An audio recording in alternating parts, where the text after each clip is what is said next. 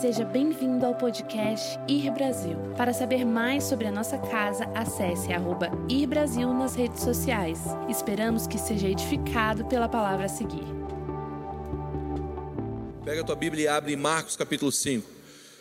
Essa, essa última terça, quarta-feira, eu estava orando e quando eu estava orando, eu senti o Espírito Santo me dizendo que é hora de vivermos uma nova disruptura, ou melhor, é a hora de nós vivermos a quebra de um ciclo. O que eu sinto no meu coração e no meu espírito é que o Senhor está nos chamando para quebrar um ciclo, para entrar em um novo ciclo, um novo ciclo dele. Todas as vezes que Deus nos chama para algo novo, significa que algo velho precisa ser largado. Significa que as práticas antigas precisam ser deixadas. Não tem como você abrir lugar para o novo sem antes abrir mão do velho. E eu sinto que o Senhor está nos chamando para o casamento para essa nova estação para uma aliança para essa nova estação. Uma das palavras que tem vindo no meu espírito nesses últimos dias é, é aliança. A aliança para essa nova estação. A aliança com Ele para esse novo tempo. Eu estava falando esses dias que quando Deus foi fazer Adão, ou melhor, Eva, a Bíblia fala que Deus adormeceu Adão. Adão veio, como todo mundo sabe, do pó da terra. Mas quando Deus foi fazer Eva, Deus adormeceu Adão e tirou então uma costela e fez a mulher. O interessante é que adormecer ou dormir na Bíblia é a mesma palavra para morte. Jesus sempre tratava sono como morte. Você lembra quando ele falou: Olha, a menina lá morreu? Não, não, não, ela está dormindo. Jesus sempre tratava a morte como sono. Então, na verdade, para um relacionamento nascer, para um novo tempo nascer, Deus nos adormece, Deus faz algo morrer em nós. E quando algo morre em nós, algo, na verdade, está nascendo a partir de nós. Então, o espaço do nosso sono, da nossa morte, é o espaço de um novo relacionamento, de um novo tempo que Deus tem para nós. E eu acredito que algo vai morrer nessa noite, mas algo vai nascer nessa noite. Quando Deus literalmente nos coloca em sono, é porque Ele está trazendo uma companheira para esse novo tempo. Então, abra comigo em Marcos capítulo 5, versículo 21 ao 43, nós vamos ler uma história, duas histórias que estão intimamente conectadas, que fala sobre a quebra desse ciclo que o Senhor tem para nós. E antes de nós lermos, eu queria te encorajar você pegar aí a setinha ou pegar aí o link, o link aí no YouTube e compartilhar com o maior número de pessoas possíveis. Vamos abençoar o maior número de pessoas possíveis com essa palavra dessa noite. Vamos lá. Versículo 21 diz assim, Marcos 5, 21. E passando Jesus outra vez no barco para o outro lado, juntou-se a ele uma grande multidão, e ele estava junto do mar. E eis que chegou um dos discípulos, um dos principais da sinagoga, por nome Jairo, e vendo, prostrou aos seus pés, e rogava-lhe muito, dizendo: Minha filha está à morte, à beira da morte. Rogo-te que venha comigo para impor as mãos sobre ela, para que sare e viva. 24. E foi ele e o seguia grande multidão que o apertava. E certa mulher que havia 12 anos que tinha um fluxo de sangue e que havia padecido muito com muitos médicos e despedindo tudo quanto tinha, gastou para sua cura, mas só piorava. Ouvindo falar de Jesus, veio por de, ouvindo, ouvindo falar de Jesus, veio por detrás dentre a multidão e tocou a sua veste, porque dizia: Se tão somente tocar nas suas vestes, sararei. E logo se lhe secou a fonte do seu sangue, e sentiu no seu corpo estar completamente curada daquele mal. 30. E logo Jesus, conhecendo que a virtude de si mesmo saíra, voltou-se para a multidão e disse: quem tocou as minhas vestes? Disse aos seus discípulos: Vês que essa multidão te aperta, ó mestre? E você, e você pergunta: Quem te tocou? E ele, olhando ao redor para ver o que isto fizera, então a mulher, que sabia que lhe tinha acontecido, temeu e tremeu. Aproximou-se, prostrando-se diante dele, e disse-lhe toda a verdade. E ele disse: Filha, a tua fé te salvou. Vai em paz e ser curada deste teu mal. Estando ele ainda falando, chegou algum dos principais da sinagoga, a quem dissera: A tua filha está morta. Para quem, para quem fadas o mestre? E Jesus, tendo ouvido essas palavras, disse ao principal da sinagoga: Não temas, crê somente. E não permitiu que alguém o seguisse, a não ser Pedro, Tiago e João, irmão de Tiago. E tendo chegado à casa do principal da sinagoga, viu alvoroço e os que estavam chorando muito e pranteando naquele lugar. E entrando, disse-lhes: Que vos alvoroçais e chorais? A menina não está morta, mas dorme. E riram dele. Porém, ele, tendo os feito sair, tomou consigo o pai e a mãe da menina, e os que com ele estavam, e entrando aonde a menina estava deitada, e tomou a, e tomou a, a mão da menina e disse: Talita, come. Que traduzido é: Menina, a ti te digo, levanta-te. E logo a menina se levantou e andava, pois já pois já tinha 12 anos, e assombrou-se com grande espanto.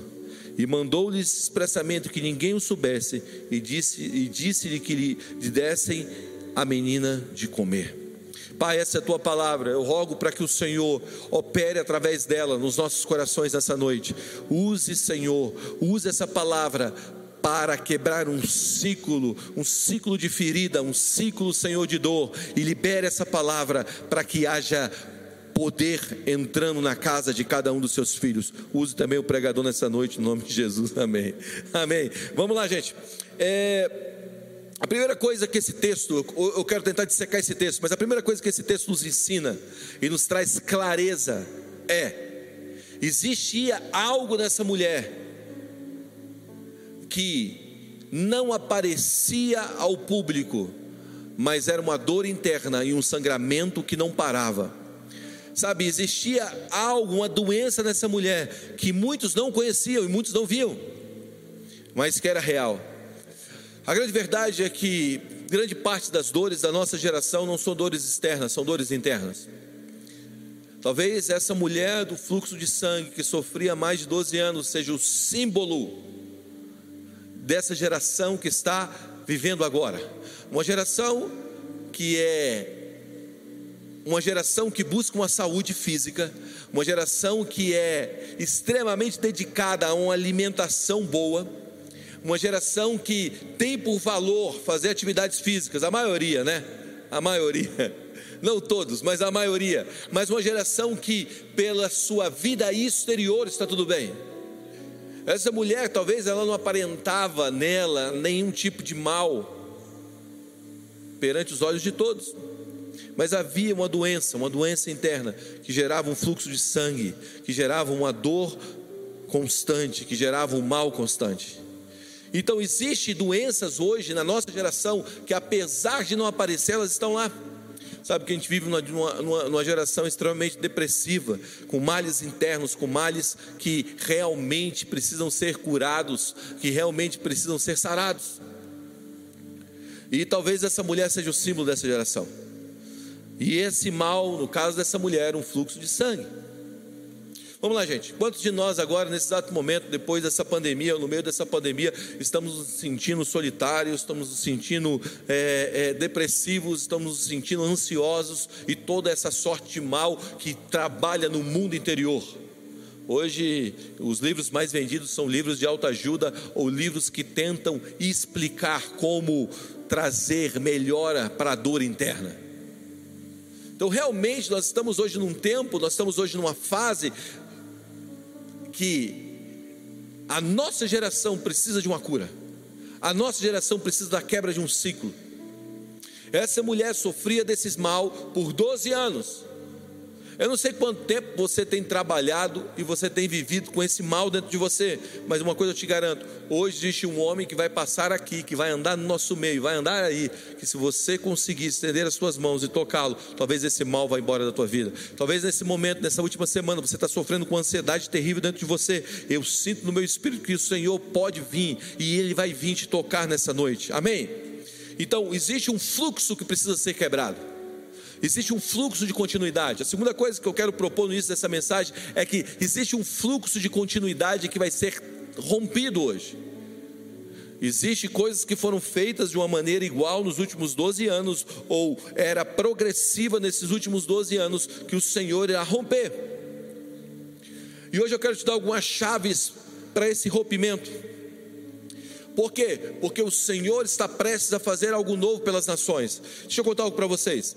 No início desse ano, eu, nós já tínhamos decidido o nome da conferência Nova Geração, que era para ser realizada no final de semana passado, era para estar acontecendo a conferência, não aconteceu. Mas, mas eu, eu, tinha, eu tinha, nós tínhamos lançado um nome para a conferência que é, que é que o fogo nunca apague, algo parecido com isso. Era o nome era, era, a princípio era o nome da conferência que esse ano teria 10 anos da conferência Nova Geração. A chama não vai se apagar, baseado na música do Rafa. Então nós tínhamos pegado esse nome e tínhamos jogado como tema da conferência de 10 anos. No início desse ano eu estava no meu momento de devocional orando e o Espírito Santo falou para mim assim: Eu vou trazer um novo dia. Eu vou fazer o sol raiar novamente. Mal eu sabia o que estava por vir. E eu me lembro que nós mudamos o nome da conferência Nova Geração para New Day, um novo dia. E quando nós mudamos o nome da conferência Nova Geração para esse nome, nós pegamos, meses depois, pegamos e batemos de frente com essa pandemia. Mas a verdade é que Deus sabia que uma escuridão ia vir sobre a terra, mas no meio dessa escuridão Ele faria brilhar um novo dia. E o que eu quero propor é que essa mensagem dessa noite tem o poder de fazer brilhar um novo dia. O que eu quero te dizer é que Deus está te preparando para um novo dia. Um ciclo de 12 anos, um ciclo de mais de década, será quebrado nesse tempo agora. E eu acredito que o Senhor está pronto para liberar a nossa geração para esse novo dia. E existem alguns princípios que estão na vida dessa mulher que nós vemos aqui em Marcos capítulo, capítulo 5 que talvez nós possamos aprender para esse novo dia. E eu acredito que o primeiro é: se você não está pronto para enfrentar a oposição, então não está pronto para viver o novo de Deus. Escute. Todo movimento novo do Senhor tem uma oposição. Existia uma multidão entre ela e Jesus. Você precisa vencer o temor dos homens para andar para o novo, vencer a aceitação, vencer a rejeição. Todas as vezes que nós estamos andando, andando para, esse, para essa quebra de novo ciclo, significa que irá haver uma disruptura. O que significa isso? Disruptura é a palavra do momento. Significa que você vai quebrar um ciclo constante de algo que vinha contínuo. E, e, essa quebra desse ciclo constante de algo contínuo requer um enfrentamento contra a oposição. O novo sempre irá ameaçar aquilo que Deus tem para nós sempre irá ameaçar a estrutura que não se moveu para aquilo que o Senhor propôs, sabe? E nesse tempo agora, mais do que nunca, nós temos que entender que o temor dos homens tem que acabar no nosso coração. A cultura da aceitação precisa ser vencida por nós. A cultura do propósito precisa ser abraçada pela nossa geração mais do que você ser aceito, mais do que você ser aplaudido, você precisa entender que existe um propósito na tua vida e talvez o propósito seja a disruptura contra o ciclo antigo que vem acompanhando a nossa geração. Está comigo? Presta atenção. Você vai ter que vencer a rejeição que acompanha a tua vida.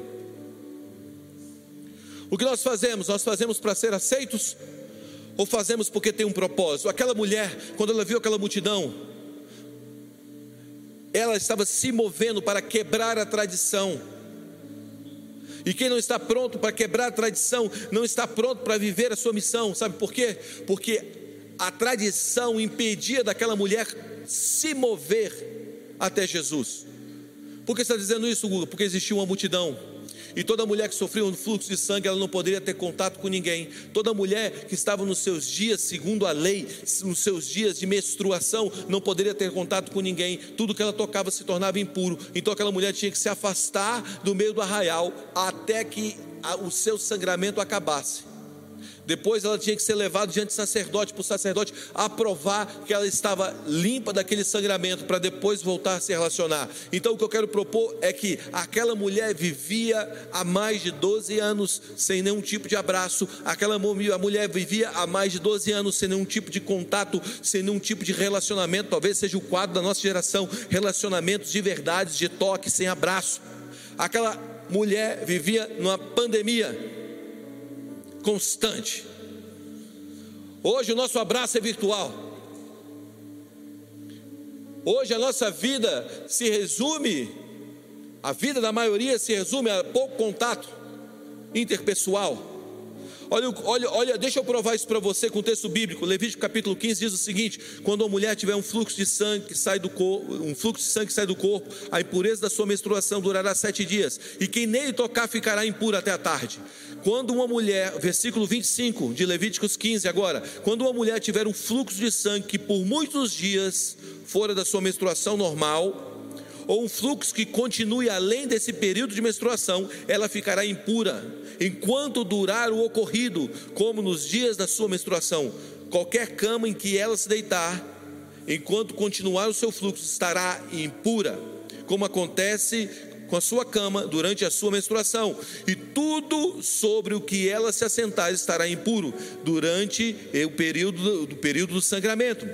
Quem tocar em algum lugar dessas coisas ficará impuro, lavará suas roupas, se banhará com água e ficará impuro até a tarde. Quando sairá do seu fluxo, contará sete dias e depois disso estará pura. No oitavo dia, pegará a sua, a, a sua pomba, e levará o teu sacerdote à entrada da tenda do encontro, e o sacerdote sacrificará um animal como oferta pelo pecado e pelo outro holocausto. Assim ela se tornará, assim será propriação em favor dela perante o Senhor, devido à impureza do seu fluxo. O que eu quero dizer que Levítico capítulo 15 traz um padrão, e esse padrão é como aquela mulher deveria se comportar no período daquele fluxo de sangue, e qual era o comportamento segundo a tradição judaica, segundo a lei judaica, que ela deveria se afastar do arraial, não ter nenhum tipo de relacionamento interpessoal, não, não ter nenhum tipo de relacionamento com ninguém. Tudo que ela tocava, ou se ela sentava numa cadeira, aquilo se tornava impuro. Então, quem tocasse naquilo que ela tocou se tornava então impuro como aquilo que ela tocou. Então, literalmente, aquela mulher estava vivendo uma vida isolada há muito tempo. Então, quando ela olha a multidão, ela pensa na tradição. Quando ela olha a multidão, ela vê oposição. Quando ela olha para a multidão, ela mede. Eu estou sofrendo há 12 anos. Existe uma multidão entre eu e Jesus.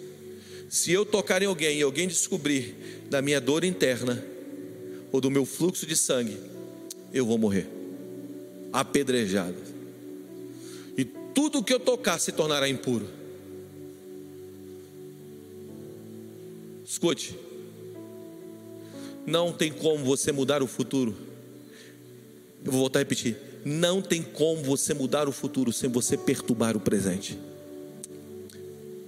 Todas as vezes que você está se movendo para o futuro, eu amo isso. Todas as vezes que você está se movendo para o futuro, você está perturbando o presente. Uma palavra de Deus pode perturbar o presente. Uma palavra de Deus pode mudar a rotina da tua vida para sempre. O que Deus estava fazendo com aquela mulher? Deus estava proporcionando àquela mulher uma fé contrária à tradição que tinha se instalado, que era uma tradição de separação. Fica comigo. Ela tinha que vencer a rejeição. Eu tenho aprendido algo, gente. Rejeição é um game, é um jogo de números. Você pode passar pelas fases dos nãos para receber um sim. Vou voltar a repetir. Rejeição é um game, é um jogo de números. Você vai passar pelas fases do não até receber um sim. Existem horas que nós vamos receber não, não, não, não, não, não, não, não, e você vai se afastando, se afastando, se afastando, se afastando, mas chega uma hora que você vai romper com aquilo e você vai chegar no sim. E o que rompe? O que rompe? Uma atitude. Você precisa estar pronto para enfrentar a oposição. Não tenha medo dos homens. Hoje eu venho aqui na autoridade do nome de Jesus Cristo para dizer: Deus vai roubar de você o medo dos homens, o medo dos twitters malignos. Deus vai roubar de você, vai tirar de você, não vou dizer roubar, vai arrancar de você. Essa é a melhor palavra. Deus irá arrancar de você o medo daqueles que não entendem o que Deus te chamou para fazer.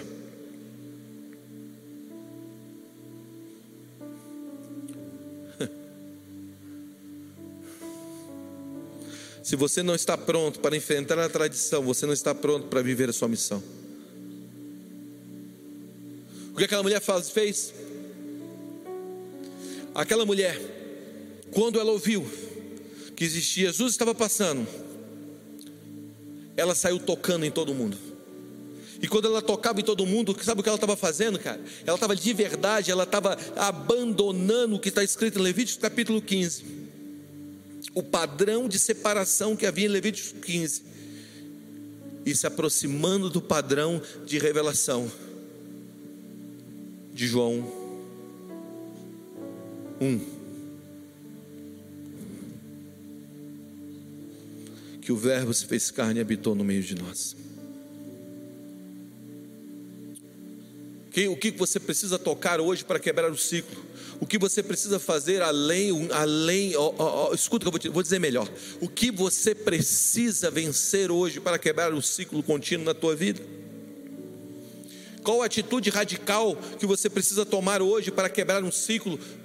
Qual é o passo radical em direção de Jesus que, que irá quebrar o ciclo contínuo na tua vida, que vem se estabelecendo de tantos e tantos tempos? que está enraizado na cultura da tua história.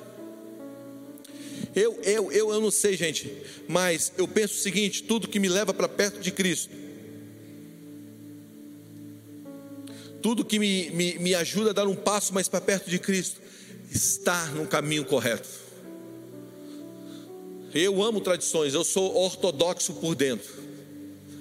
Mas toda tradição que me rouba de uma comunhão com o Senhor, isso não é tradição, isso é lei humana. Toda tradição que me aproxima do Senhor, isso é marco antigo que não pode ser removido. Então preste atenção no que eu vou te dizer hoje. O Senhor está nos chamando para tocar e romper com ciclos antigos. Uma segunda coisa que talvez nos ajude a andar nessa quebra do ciclo antigo é que sua fé modele os seus pensamentos e que suas palavras e ações criem o seu mundo.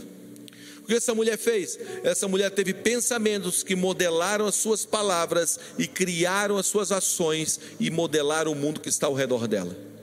Eu sempre pensei que ela foi curada no exato momento que ela tocou em Jesus, mas eu percebi algo: que a cura dela não começou quando ela tocou em Jesus, a cura dela começou no versículo 28. Olha o que diz o versículo 28 de Marcos, capítulo 5, porque dizia: se tão somente tocar nas vestes, sararei. O que, ela está dizendo? Porque dizia, porque pensava, algumas versões dizem, se tão somente tocar nas vestes, sararei. Aqui existe um padrão. Qual é o padrão? Para Adão. Ela ouviu que Jesus ia passar. Então ela ouviu, ela pensou, ela se moveu, ela tocou. Isso significa que muitas coisas começam a ser mudadas quando nós pensamos diferentes, porque pensamentos são caminhos do comportamento. Então o pensamento dela o ouvido, o ouvir dela que era possível gerou um pensamento, e o pensamento dela gerou um movimento, e o movimento dela a proporcionou uma cura. O poder vem depois do querer. A capacitação vem depois da disponibilidade. O que eu quero propor para você é que muitas vezes nós estamos querendo algo de Deus, mas nós não estamos se movendo em direção a Deus. E como eu me movo em direção a Deus? Quando o meu pensamento agora me proporciona uma intimidade além da multidão que está à minha frente. Corra para Jesus hoje. Provérbios capítulo 23, versículo 7 diz: Porque, como imagina sua alma, assim é. Grande verdade é que o nosso mundo interior, a nossa mente, os nossos pensamentos, a nossa imaginação tem um poder de criação.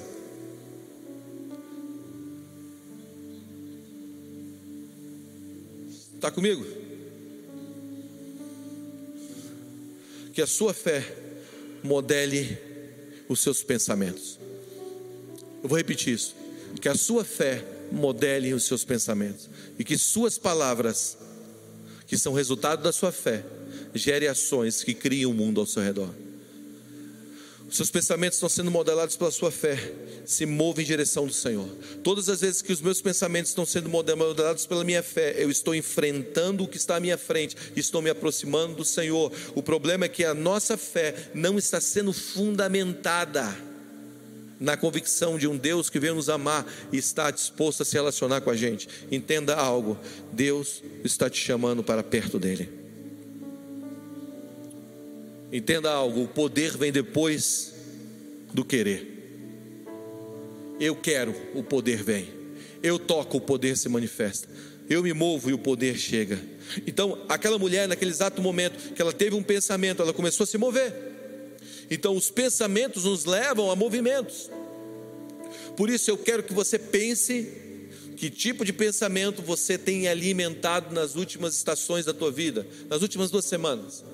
Eu digo para você: qualquer pensamento que tem na sua mente que não alimenta você em esperança, está enraizado em mentiras. Qualquer pensamento que não alimenta em você fé está enraizado em mentiras. Qualquer pensamento que, que, que, está na tua vida hoje, que está de separação de você e Deus, está enraizado numa mentira. Presta atenção, o Senhor está disponível para você agora. A multidão não é empecilho, a distância não é empecilho, a tradição não é empecilho. Empecilho para quê, Guga? Para o seu encontro com o Senhor nessa noite, para quebrar um ciclo que já está estabelecido há muito tempo. Jesus está aqui aqui nessa noite e Ele é poderoso para quebrar qualquer ciclo de feridas internas do teu mundo interior que vem sangrando há mais de 12 anos, que muitos não conhecem. O que você precisa?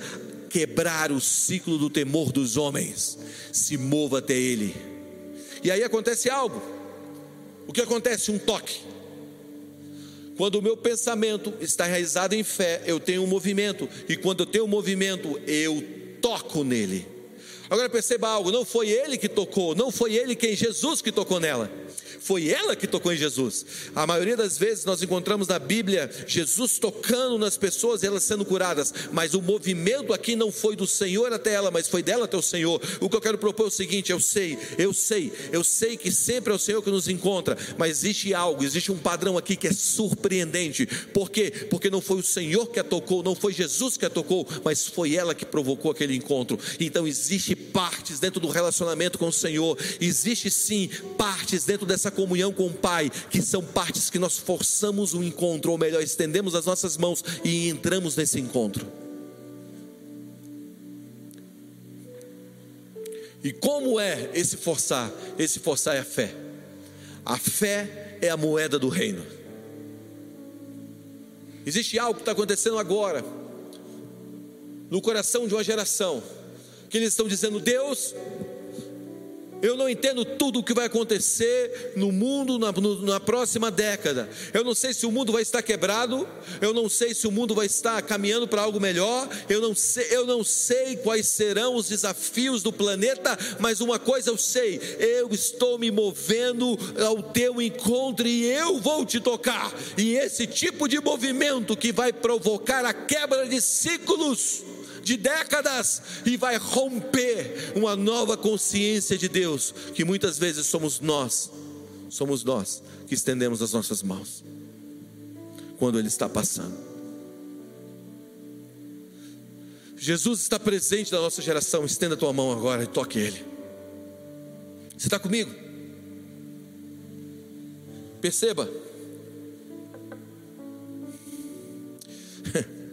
Perceba que Jesus não estava vendo ela, mas ela viu Jesus.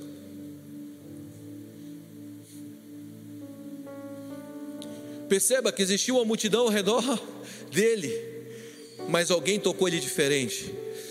Eu amo isso. Eu amo isso. Faça uma oração comigo nessa noite. Diga assim: Jesus, eu sei que muitos te buscam. Eu sei que muitos te tocam mas eu quero te tocar diferente. Eu não sei se você já ficou, não sei quando você conheceu sua esposa, como você ficou, mas eu me lembro quando quando Mara me tocou diferente. Eu estava num culto da igreja, coisa de crente, né? Estava num culto da igreja, estava tendo louvor, eu estava adorando Jesus, de repente eu abri os olhos, vi Mara passar e ela me tocou diferente. Aquele dia o amor despertou no meu coração. Quando eu vi, quando eu a vi passar, uma saia comprida, no pé, quando eu vi aquilo ali me tocou. Aquele dia eu sabia que aquele toque, aquele toque daquele dia, daquela noite, ia valer a minha vida inteira. E é interessante, porque aquele dia eu não queria ir para a igreja. Eu falei assim: não, não vou para a igreja hoje não. Vou ficar em casa, sabe? Estou cansado. Sei lá o que eu tinha feito no dia, não lembro, mas eu estava lá em casa. Falei assim: ah, vou, não vou para a igreja não. Mas aí eu estava em casa, começou o Fantástico. Eu não sei se você gosta de Fantástico, mas toda vez que eu ouço a musiquinha do Fantástico, parece que eu quero cortar o pulso. Ou música depressiva, cara. É terrível, não é? É muito ruim aquela música. E na hora que eu comecei a ficar deprimido ouvindo aquela música, eu falei, vou para a igreja, senão só falta tocar o Djavan agora, acabou, o mundo acaba.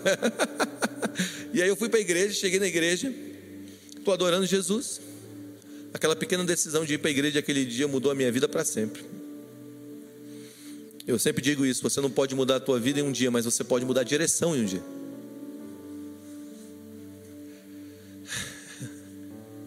E aquele toque mudou a minha vida. Eu, eu, eu lembro daquele toque. E eu já fui um cara mais bonitão. Então, eu não sei você, mas eu já fui bem assediado. Mas ninguém me tocou. Mas Mara me tocou. E quando Mara me tocou, tudo mudou, cara. A verdade é que existe o dia daquele toque. Eu entendo o que Jesus falou aquele dia. Alguém me tocou, porque de mim saiu virtude, algo saiu de mim, algo me atraiu, algo me conquistou, há um poder que saiu de mim. Sabe, existem coisas que nos tocam, que nos cativam. E foi esse tipo de toque que Jesus recebeu naquele, naquela, na, naquela noite, naquela tarde, naquela manhã, seja lá a hora que for. Foi o toque que saiu virtude dele. Escute, toque Jesus diferente nessa noite. Guga, como eu faço isso? Com amor e com fé. Quando esse culto acabar, fica no teu quarto tocando Jesus, rolando com Jesus, sabe? Faz isso, gasta tempo para tocar nele, porque é impossível tocar nele e não ser tocado por ele.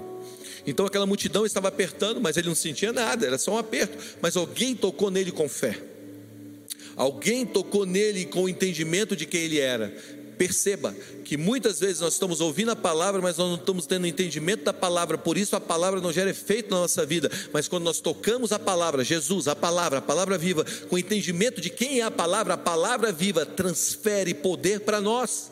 Não adianta você tentar entender a palavra sem fé na palavra. Quando você tem fé na palavra e toca a palavra com fé, o poder daquele versículo, o poder daquele texto, o poder daquela escritura é transferido para você. E quando aquele poder toca em você, um ciclo é quebrado e um novo ciclo começa. Guga, porque eu estou na mesma vida há 20 anos? Guga, porque eu ando para cá, bato numa parede, eu ando para lá, bato em outra parede. Parece que a minha vida é um ciclo. Quando eu abro o olho, parece que eu estou perdido na vida. É porque ainda você não tocou ele de uma maneira real. Porque o toque real vai mudar a tua história. Você está comigo? Presta atenção. Toque nele de uma maneira real. Seja sincero com ele. E aí, quando toca nele, ele fala: Ei, ei, ei, alguém me tocou. Aí a Bíblia não fala quem é que falou isso, né? Falou assim: uma, tinha um gaiato. Eu acredito que era Pedro que falou isso. Porque Pedro só dava a bola fora, né? Qual é, Jesus? Está todo mundo te apertando e você está dizendo que alguém te tocou? Para. Foi Pedro, eu tenho certeza que foi Pedro.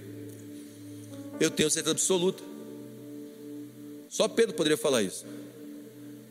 Aí eu chego no céu, Pedro vira para mim e fala: Você está me queimando? Mas eu tenho certeza que foi Pedro. Pedro disse isso, eu tenho certeza. Não está escrito, mas foi ele. Aí Jesus diz assim: presta atenção, alguém me tocou porque eu, sa... eu senti saindo de mim virtude.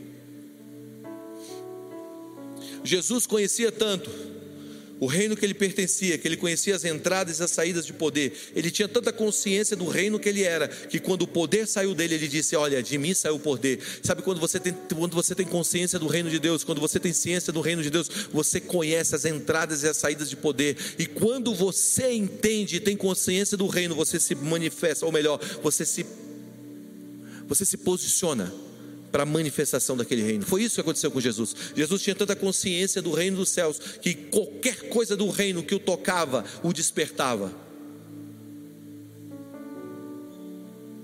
Já viu aquela banda que você gosta muito? Quando ela lança uma música e é a música, e quando você bota para ouvir, você fala assim: me pegou. Sabe aquele, aquele, aquele negócio que você gosta muito, que quando a música toca, você fala assim, cara, essa música me pegou. É minha banda minha favorita. Deus, obrigado por essa banda. Você até agradece a Deus por ela. Te toca de verdade. Jesus tinha tanta consciência do reino dele, que ele entendia o que pegava nele. Quem tocava ele de uma maneira que o reino se move. Ele entendia o que pegava, tirava dele poder. Então fica comigo. A segunda coisa, sei lá, a terceira, já me perdi todo. Em algum lugar que eu estou. Mas a grande verdade é que tocar não significa tocar no reino. Tocar no reino é tocar em fé e amor. Agora, uma coisa interessante para me encerrar é que o texto começa com uma história diferente do que se desenrola, porque o texto começa com isso aqui, ó. Presta atenção, olha, olha, como o ciclo foi quebrado. Passando Jesus, versículo 21, outra vez de barco para o outro lado juntou-se uma grande multidão. E eis que chegou um dos principais da sinagoga, por nome Jairo. E vendo, prostrou os seus pés, versículo 23, rogando-lhe, dizendo: Minha filha está à morte, rogo-te que venha e impõe as mãos para que sare e ela viva. Entenda uma coisa, olha o contexto inteiro da história. Jesus para o barco, Jairo, que era um dos principais na sinagoga, chega para ele e fala bem assim: Ei, minha filha está morrendo, vamos até lá. Então, para onde Jesus estava indo quando aquela mulher do fluxo de sangue apareceu? Jesus estava indo para a casa de Jairo. Por que ele estava indo para a casa de Jairo? Porque existia uma menina doente.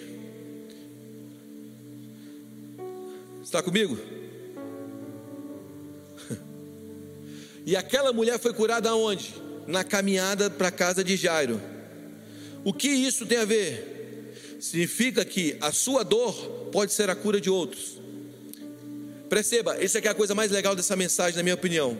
Você não consegue mensurar o tanto que Deus está trabalhando em alguém quando você está no meio da sua dor. Jairo só queria levar Jesus para a casa dele. Jairo só queria que Jesus chegasse lá logo. E o que acontece? Acontece que no tempo real, uma mulher para a caminhada de Jesus. Hum. E perceba algo: no momento que Jesus para para atender aquela mulher, a filha de Jairo morre. No momento em que Deus está curando alguém, alguém está morrendo significa isso? Significa que muitas vezes o ciclo da ruptura é quebrado com a dor que eu passo, mas que beneficia outros que estão ao meu redor. Talvez a dor que você está passando hoje não faça sentido para você, mas vai fazer sentido para um monte de gente que está ao teu redor. A libertação daquela mulher de um ciclo de 12 anos, para ela estava sendo maravilhoso, mas aquele atraso Aquele atraso, quando Jesus falou, alguém me tocou, levou à morte da filha de Jairo. Algumas pessoas estão perguntando, Deus, por que eu estou passando por essa dor? Deus, por que isso aconteceu na minha vida? Deus, Deus, por que esse ciclo não acaba?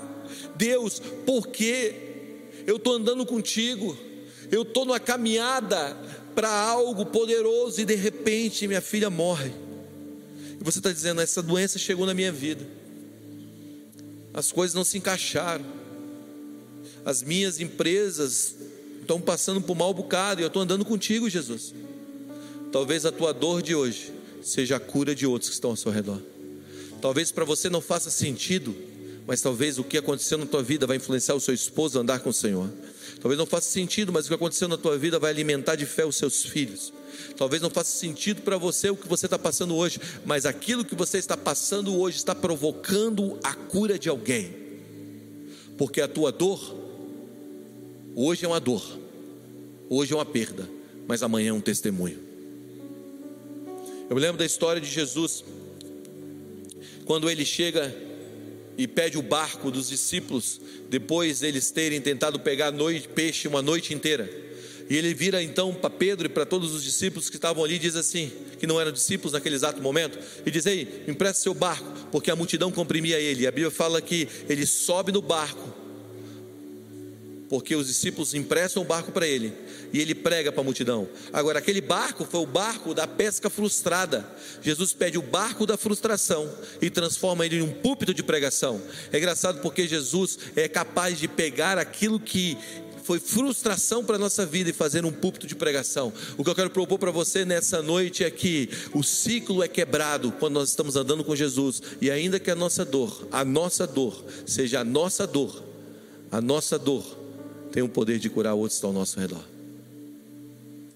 Disruptura. É tempo de nós quebrarmos ciclos. E eu encerro com isso. A diferença entre a verdade que você sabe e a que você vive é igual a dor ou alegria que você experimentou. Vamos lá. A diferença entre a verdade que você sabe e a que você vive é igual a dor ou a alegria que você experimenta. O que significa isso? Significa que você conhece de ouvir falar, até um dia de com ele andar é, Jó, antes eu te conhecia de ouvir falar, mas agora não. Agora eu te conheço, de contigo estar. Ouvir histórias é diferente de viver histórias. O que quebra ciclos é uma caminhada, e talvez essa caminhada hoje te leve a perdas. Filha de Jairo morreu. Algo se perdeu no meio da caminhada porque Jesus resolveu, resolveu fazer algo em outro lugar ou com outra pessoa, mas preste atenção. Se você ainda continuar andando com ele e levá-lo para sua casa, ele vai, você vai ouvir dele: a menina não está morta, o sonho não está morto, as coisas não acabaram, não é o fim da linha, a morte não tem poder. Quando algo morre, significa que algo novo vai viver. Talita come. Menina, se levante. Menina, receba a vida. E esse é o som que eu ouço nessa noite. O som da vida. O som da esperança. Sabe, esse é o som que a tua vida emanará para muitos, o som da vida. Talita come. Escute, o som da vida está entrando aí na tua casa agora. Vamos lá, abra suas mãos nessa hora.